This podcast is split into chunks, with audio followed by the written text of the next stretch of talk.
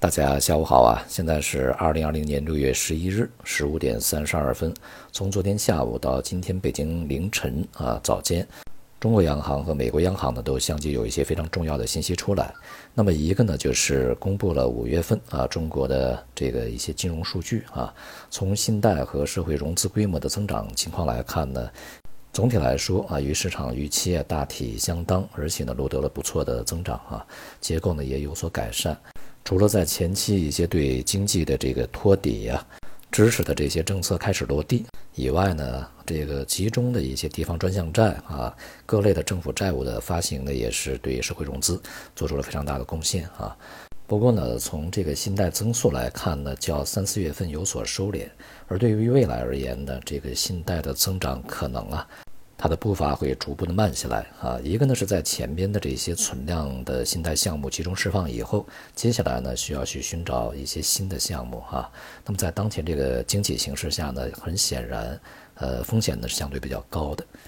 另外呢，在当前我们可以很明显的看到，央行啊对于整个货币政策的放松还是相当有节制啊，尤其呢是在最近对于一些啊这个资金空转呢。还有一些套利啊，开始进行集中打压，那么也会对未来的信贷规模增长呢形成一些影响。因此，目前非常好看的数据呢，在未来啊，有可能呢会出现一些变化。那么社融呢也是一样啊，随着各类的政府债务发行呢这个陆续的集中释放啊，未来的社融增速呢也可能会放缓啊。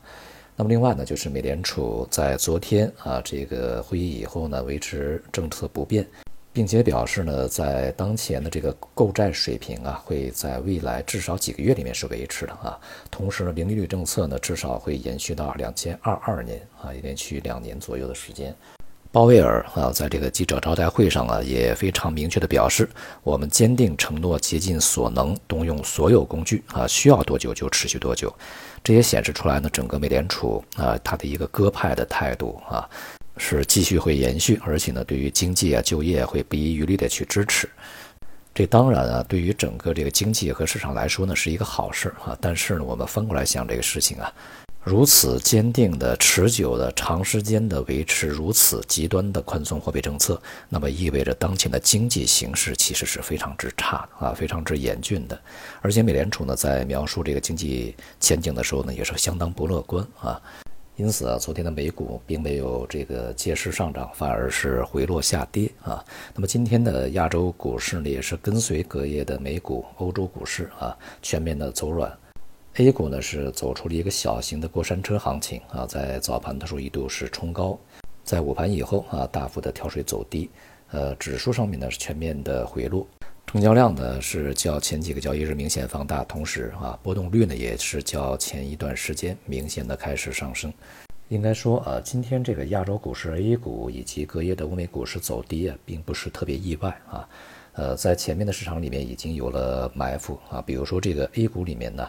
始终呢是指数在上涨，但是个股在阴跌啊，这就说明呢在拉指数的同时，其实呢资金是在其他股票里面撤离的。那么另外呢，就是在前几个交易日啊，这一些风险资产，这个股市也好，商品也好，它连续两个交易日开始走低，但是呢，避险资产呢反而是连续在走升啊。这些信息呢，我们在群里面都给大家提示过。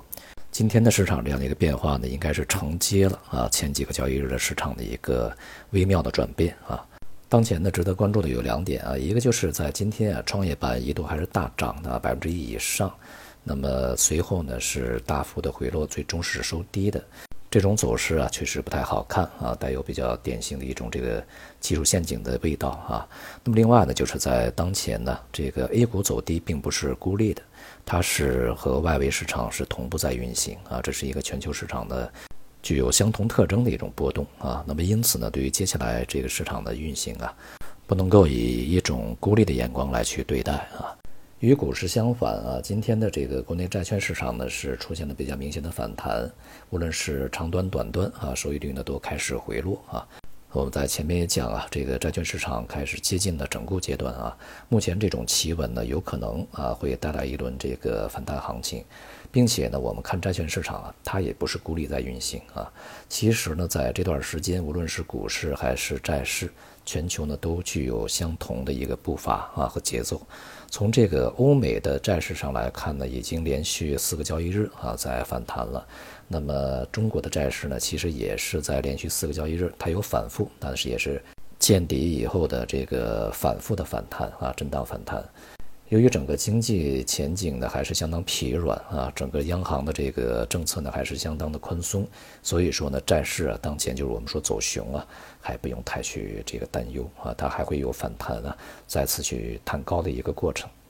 大宗商品市场在这几个交易日虽然说波动不大啊，但是这个走软的苗头也开始浮现。原油价格呢已经连续几个交易日吧震荡的回软啊。那么现在原油价格波动个百分之三、百分之五，呃，是太稀松平常啊。不过呢，这个两个特征啊，需要去注意的。一方面呢，是我们在前面讲过啊，这个原油价格在一些关键的水平啊，它是比较难以逾越的啊，很有可能去回落，这是一点。那么另外呢，就是随着欧佩克这个减产啊，还有美国的这个减产呢，但是啊，原油库存呢却是飙升的啊，像美国原油库存就飙升到了历史的最高位，这就是说明啊。需求是相当疲软的啊，这也就和当下的一些这个经济数据呢相吻合。因此呢，我们可以看到一个大概的一个轮廓啊，就是股市呢在回落，商品呢在回软，而这个债券市场呢在反弹回升。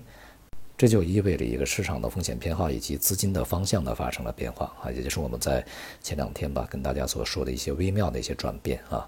这种转变呢，在当前看呢，不排除啊会形成一种趋势，尤其是在外围市场呢，现在波动率开始上升啊这种情况下，因此呢，对于这个国内 A 股的影响显然是负面的，而且当前的这个 A 股啊，经过了这几个交易日在顶部没有能够突破啊，然后调转向下的这种波动以后呢，形势已经开始变得相对比较弱一些，所以呢，从这个投资角度来说啊，仍然是。关注那些长线有韧性的板块、逆周期的板块啊。对于顺周期、对于前期的高价股、这个热门题材股，恐怕呢就不是一个很好的选择。而且呢，要提防整个风险市场的系统性风险啊，重新回归这种可能性。好，今天就到这里，谢谢大家。